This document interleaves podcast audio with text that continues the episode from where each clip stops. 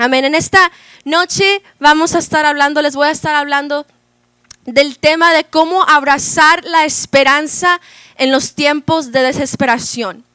No sé si a lo mejor ustedes o a lo mejor nomás soy yo, han sentido una y otra vez a lo mejor que sus oraciones a lo mejor nomás están pegando paredes, que a lo mejor sus oraciones no están llegando a Dios, que en los tiempos que más necesitan una respuesta de Dios en los tiempos más difíciles de su vida, en los tiempos más oscuros que a lo mejor usted está pasando, se siente como que Dios no está en ninguna parte, no está en ningún lado, no está para rescatarnos. Entonces en esta, en esta noche vamos a hablar de cómo podemos poder tener esperanza en estos tiempos de desesperación.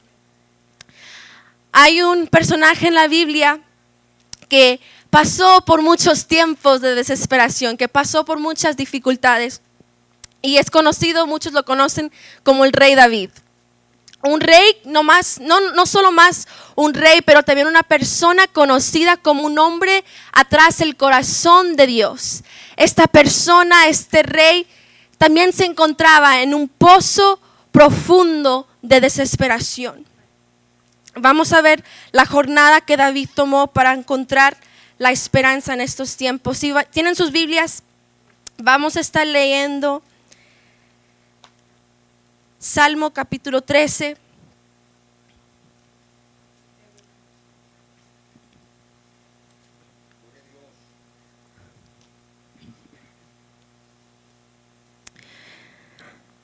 Salmo capítulo 13 es un salmo que David él mismo escribió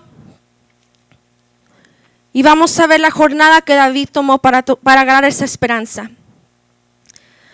Versículo 1, versículo 2 dice, ¿hasta cuándo Jehová me olvidarás para siempre? ¿Hasta cuándo esconderás tu rostro de mí? ¿Hasta cuándo pondré consejos en mi alma con tristezas en mi corazón cada día? ¿Hasta cuándo será enaltecido mi enemigo sobre mí? Wow, qué palabras de esperanza de verdad de David que nos da.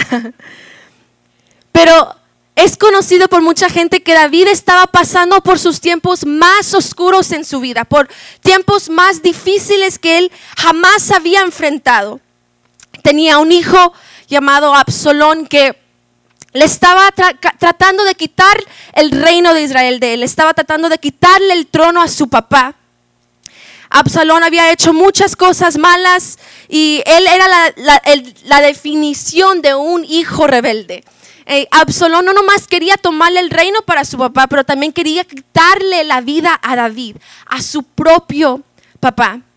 Y este fue el pozo en que David se encontró. Esta fue la tormenta en que David se enfrentó, en la oscuridad que David em, se estaba teniendo por delante. Él se sentía como que Dios, el Dios que había servido por años, lo había abandonado, lo había dejado solo, lo había dejado sin respuesta, lo había, se había callado y se había alejado de David. Cuando yo era más pequeña, mis papás pastoreaban una iglesia en la ciudad de Hueslaco.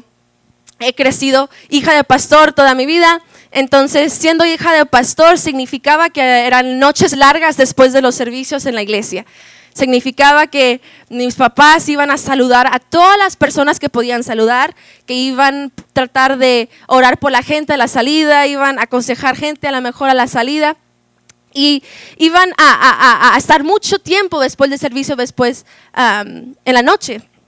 Entonces, era una de esas noches, tenía como unos 6, 7 años, y era una, de esas noches largas y yo tenía que ir al baño. Tenía que ir, bien feo, tenía que ir al baño. Entonces me fui para el baño rápidamente.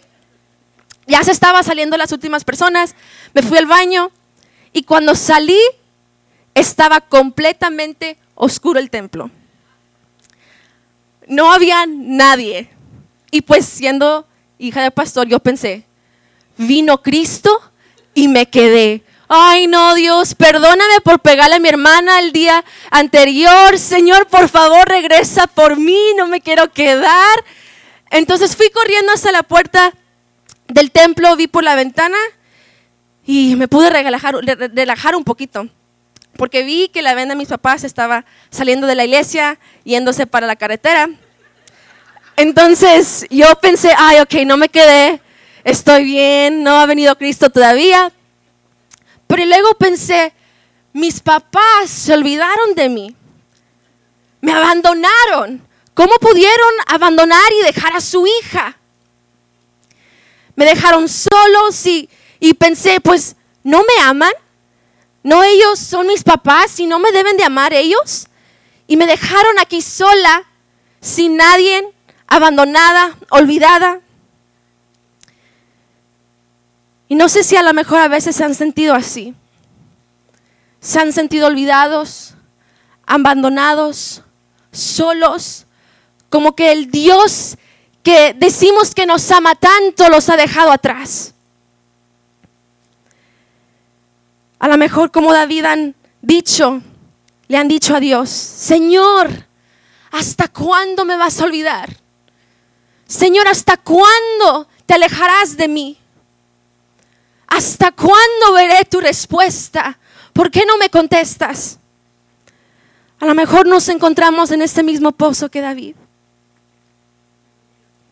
Como cristianos es importante recordar que Jesús no nos prometió una vida fácil. Él nos, nos prometió una vida sin dificultades. Esta vida que pasamos no es, no es nada fácil.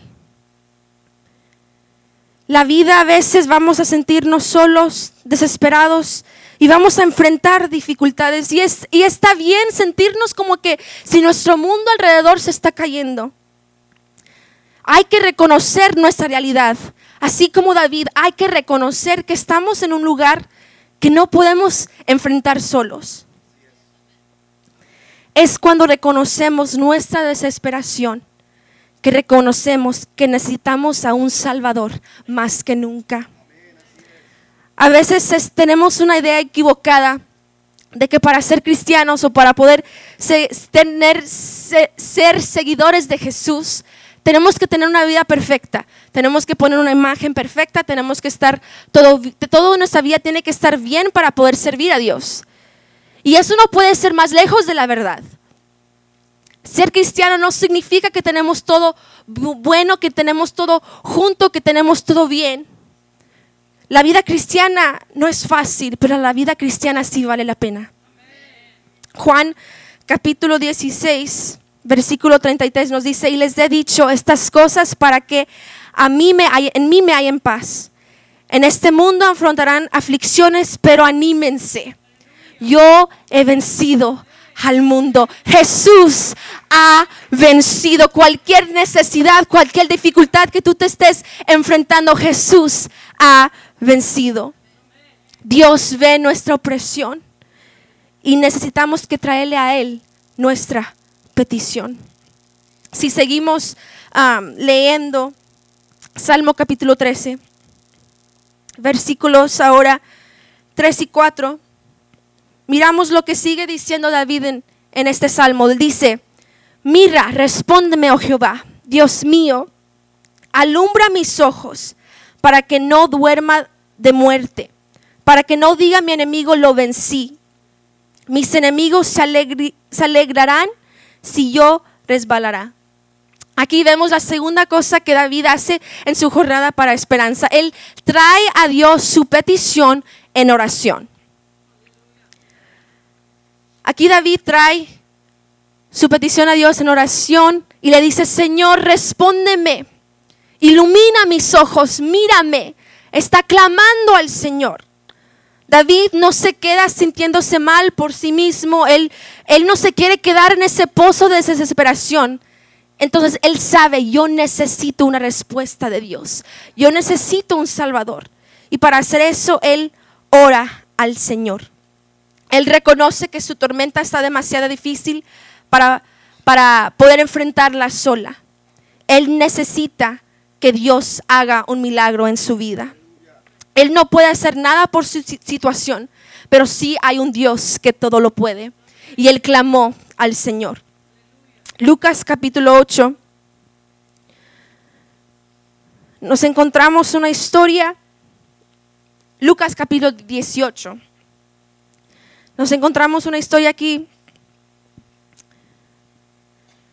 de un hombre ciego que estaba al lado en la carretera pidiendo limosna. Lucas capítulo 18, versículos 35 al 43 nos dice lo que hace este hombre ciego. Dice, sucediendo que al acercarse Jesús a Jericó estaba un ciego sentado junto al camino pidiendo limosna. Cuando oyó la multitud que pasaba, preguntó qué aconsentencia. Jesús de Nazaret está pasando por aquí, le respondieron. Jesús, hijo de David, ten compasión de mí, gritó el ciego. Los que iban delante lo reprendían para que se callara, pero él se puso a gritar aún más fuerte, Hijo de David, ten compasión de mí.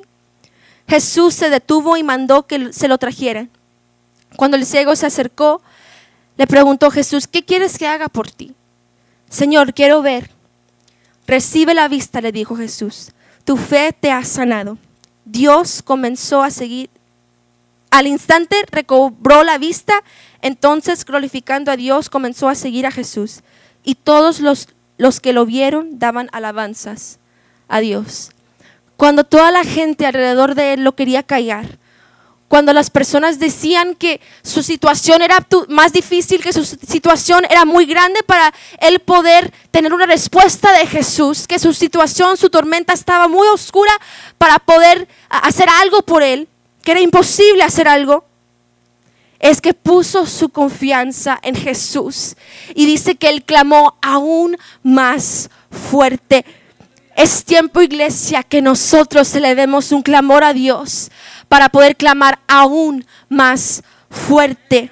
Que cuando el enemigo nos quiera callar, cuando el mundo nos quiera callar, nosotros nos levantemos un clamor a Jesús y digamos, Señor, yo voy a ver tu victoria, tú ya has vencido, voy a gritar y clamar aún más fuerte a mi Salvador. Cuando nuestra situación se ponga más difícil es cuando tenemos que clamar aún más fuerte. Cuando la tormenta se pone aún más oscura es cuando tenemos que alabar aún más fuerte. Es cuando nuestro pozo a lo mejor se pone más profundo. Es cuando tenemos que orar y clamar al Señor aún más fuerte. Cuando este hombre clamó al Señor aún más fuerte, Jesús lo escuchó. Y es cuando recibió su milagro. Cuando Él elevó su voz, es cuando Él vio la mano de Dios glorificada en su vida. Cuando nosotros venimos a Dios en, petición, con oración, Él nos escucha. Yo no soy mamá, pero he sido un bebé y he visto que cuando bebés lloran, lloran por una o dos cosas. Lloran porque tienen hambre o lloran porque tienen necesitan un cambio de pañal. ¿Y qué pasa cuando una mamá escucha que su bebé está llorando? Atiende a su necesidad. Saca el biberón, saca el pañal, saca la, pañalera y atiende a la necesidad de su hijo. Y a veces hasta lo deja llorar. Dios también escucha el clamor y el llorar de sus hijos. Dios también atiende a nuestras necesidades y a veces se siente muy largo porque a lo mejor nos está dejando llorar. Pero Él va a venir a nuestro rescate. Él oye nuestro clamor. Él escucha nuestras oraciones. Filipenses capítulo 4, versículo 6 dice, no se inquieten por nada, más bien en toda ocasión, con oración y ruego, presten sus peticiones a Dios y denle gracias. No hay que dejar que nuestra desesperación controle nuestras vidas. El sufrimiento a lo mejor que estás pasando tiene la potencial de poder aumentar tu fe. Cuando oramos al Señor, el, resultado vale más que cualquier dinero, vale más que cualquier éxito que podamos tener. Cuando Jesús nos escucha y cuando él, trae este resultado en nuestras vidas, vale más que todo. Dios escucha el clamor de sus hijos. Y como hijos de Dios hay que traerle al Señor en oración nuestras peticiones, así como David, hay que orar como el Señor, al Señor. David entendió el poder de la oración en su vida. Hay poder en la oración. No es, no, no, no es por nada, la oración es efectiva. En nuestra debilidad, cuando no podemos hacer nada con nuestras fuerzas humanas, es cuando somos más fuertes en Dios. Le traemos nuestras peticiones y dejamos que Él haga lo que solamente Él puede hacer. A veces pensamos que Dios está tardando, a veces, a veces pensamos que Él está muy tarde, pero déjame decirte algo, Dios nunca está tarde. Él siempre está a tiempo. Marta y María le decían a Jesús, Jesús, ven a ver a nuestro hermano que está enfermo, ven a ver a, a tu amigo Lázaro que está enfermo. Y Jesús llegó cuatro días después de que había morido. Ellas pensaban que Jesús, tú estás muy tarde. Ellas pensaban, Jesús, ya no puedes hacer nada, ya está muerto. Pero Jesús había llegado justo a tiempo. Él no estaba tarde, él había llegado justo a tiempo. Y ese día Lázaro se levantó entre los muertos y él declaró las grandezas de Jesús. Cuando nosotros pensamos que ya es muy tarde y que ya no tenemos esperanzas, cuando a quizás ya has tirado la toalla, Jesús dice, yo voy a llegar a tiempo. Tu día de salvación está por venir. Nahum capítulo 1, versículo 7 dice que el Señor es bueno, un refugio seguro cuando llegan dificultades. Él está cerca de los que confían en Él. Dios es bueno. Él escucha tu oración. Hay que poner nuestra confianza en Él. Nuestras oraciones tienen valor. Pero antes de que nosotros a lo mejor veamos la victoria, ¿cómo vamos a responder durante esta jornada? Cuando a lo mejor todavía no hemos visto la respuesta que hemos estado esperando. Si seguimos leyendo en Salmo capítulo 13, David continúa a decir, él dice primero, Señor, Reconozco mi realidad, reconozco que estoy en una tormenta, reconozco mi dificultad. Luego le dice el Señor, Señor, aquí está mi petición, aquí vengo a ti en oración. Y la segunda, la, tercera cosa que hace David es que adora en medio de su dolor. Salmo 13 capítulo 5 y 6 dice, mas yo en ti misericordia he confiado. Mi corazón se alegrará en tu salvación. Cantaré a Jehová porque me ha hecho bien. Hace unos versículos él estaba clamando al Señor, Señor, ¿dónde estás? Y ahora vemos que David ha encontrado esta esperanza y él dice, Señor, aunque mi dolor sea muy grande, aunque mi tormenta sea muy oscura, aunque mi dificultad está muy grande que no la puedo soportar, yo te voy a adorar en medio de mi dolor. Yo voy a levantar mi voz en alabanza y voy a clamar tus grandezas porque tú eres bueno. A pesar de la situación que David se encontraba, él mantiene la confianza en Dios. Él tiene la esperanza que Dios va a traer y que él verá su día de salvación. En medio de la tormenta, él alaba, aun cuando es más difícil, no había visto su victoria todavía.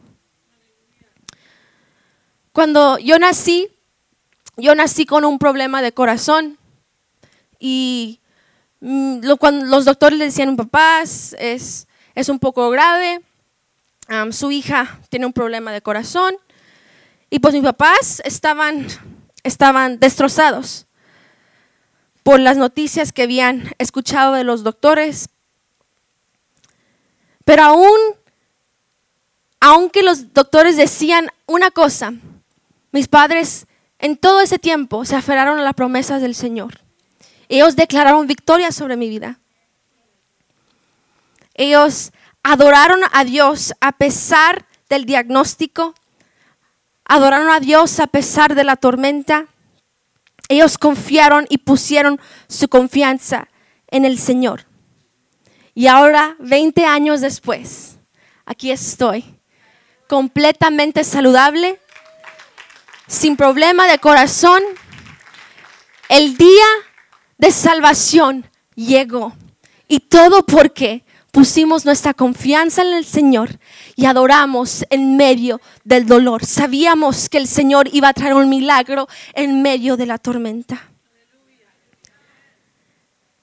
Mi desesperación que yo tenía hace 20 años no era el destino final para mi vida. Tú y yo tenemos que adorar a Dios, aun cuando no hemos visto el resultado. Aun cuando no hemos visto la victoria en nuestras vidas, hay que adorar y alabar al Señor porque Él es bueno. Él puede hacer un camino cuando no se ve el camino.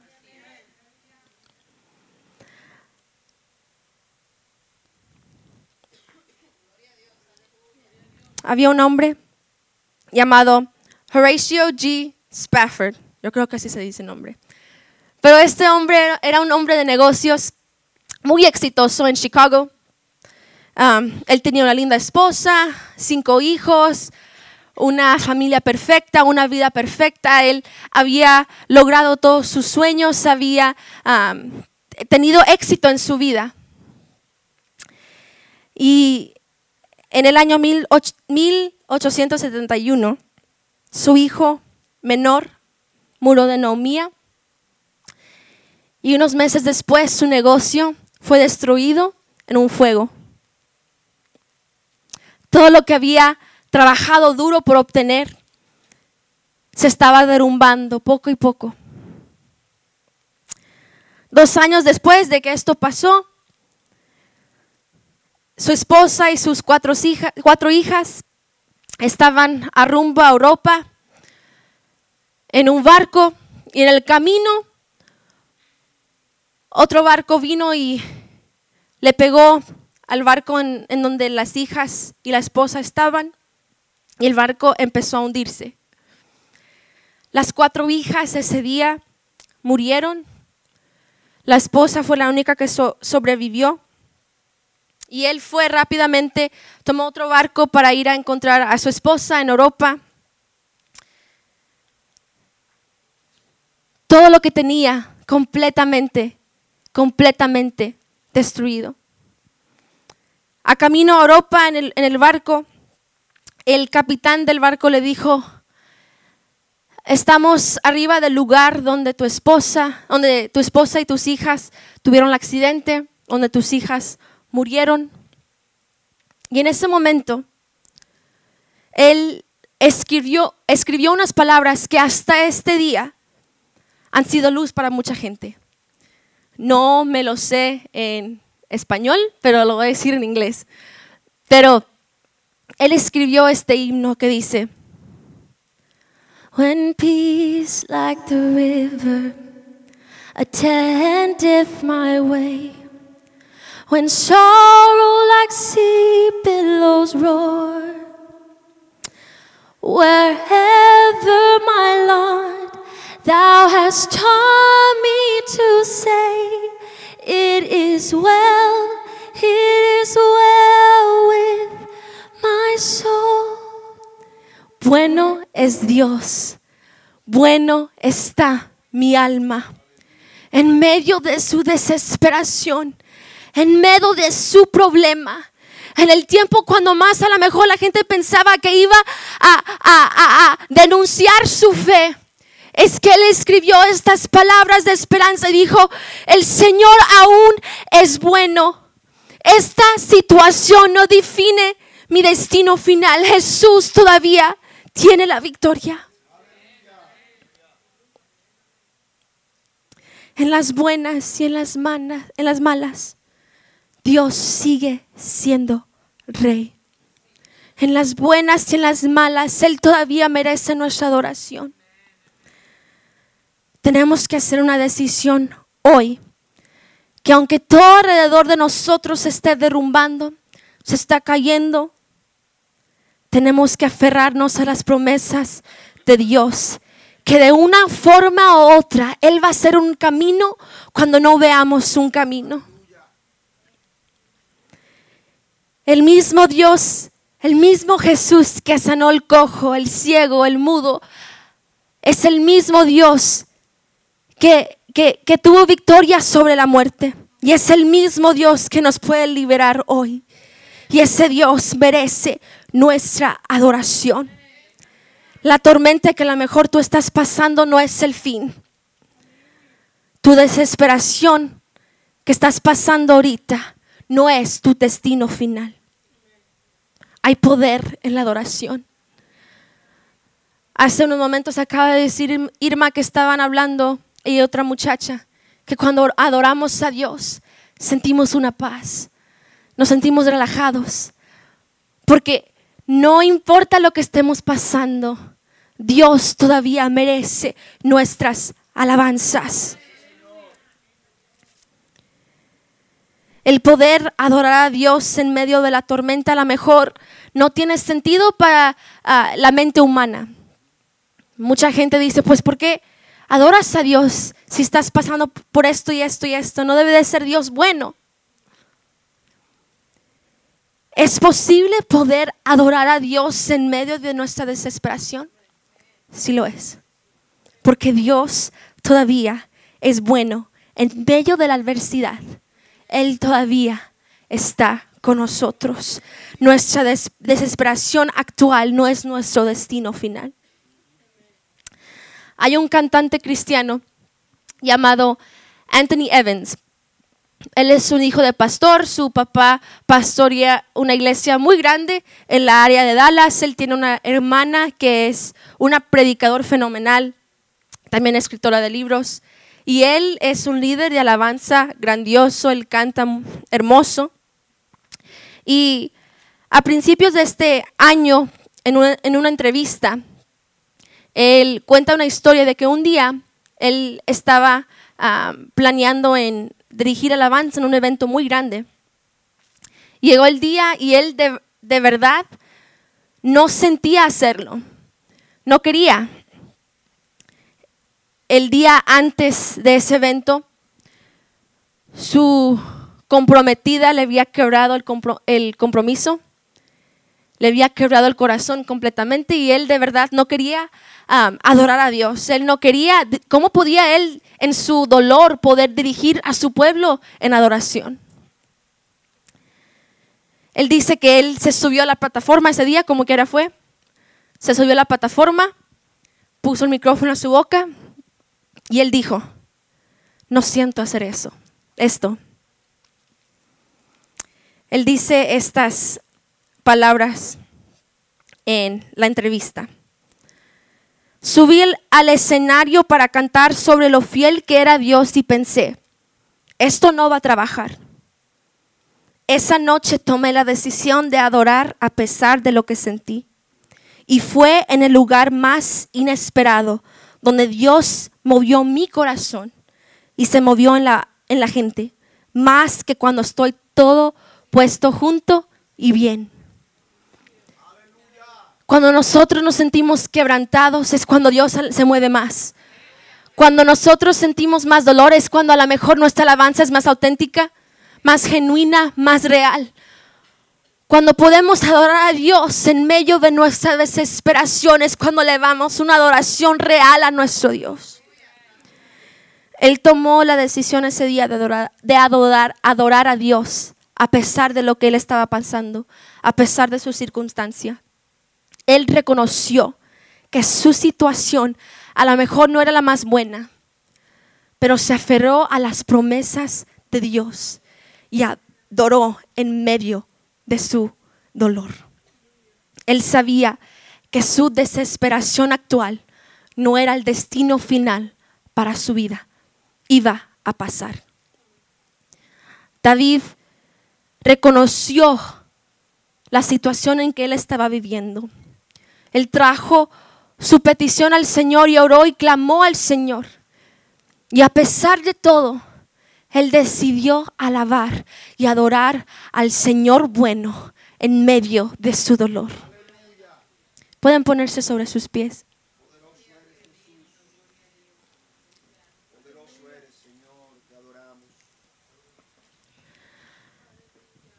Es simple. Les voy a retar el día de hoy que como David podamos reconocer que necesitamos un Salvador porque nuestra situación es muy difícil para nosotros poder hacerlo solos.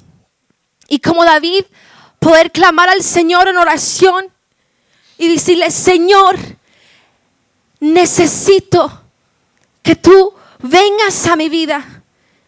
Necesito que tú traigas una respuesta para mí. Pero aún en medio de la soledad, aún cuando me sienta a lo mejor abandonado, a lo mejor solo, olvidado, Señor, yo voy a decidir que en el silencio, cuando no te escucho, te voy a adorar a pesar de lo que estés sintiendo.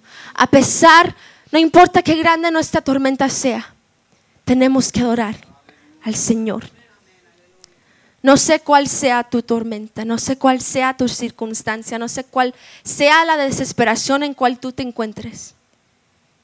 Pero es tiempo de elevar nuestra adoración al Señor Todopoderoso, que la merece y que es bueno, no importa lo que estemos pasando.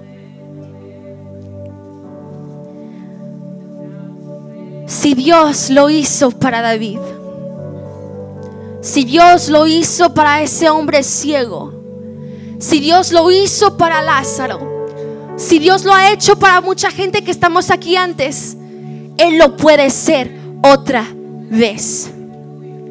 De una forma u otra, Él lo hará. Tu día de salvación está en camino. El valle no es para siempre, la tormenta no es para siempre. Nuestro destino es el cielo. Nuestro destino es victoria. Tu desesperación actual no es tu destino final. La esperanza está aquí. La esperanza está en Jesús.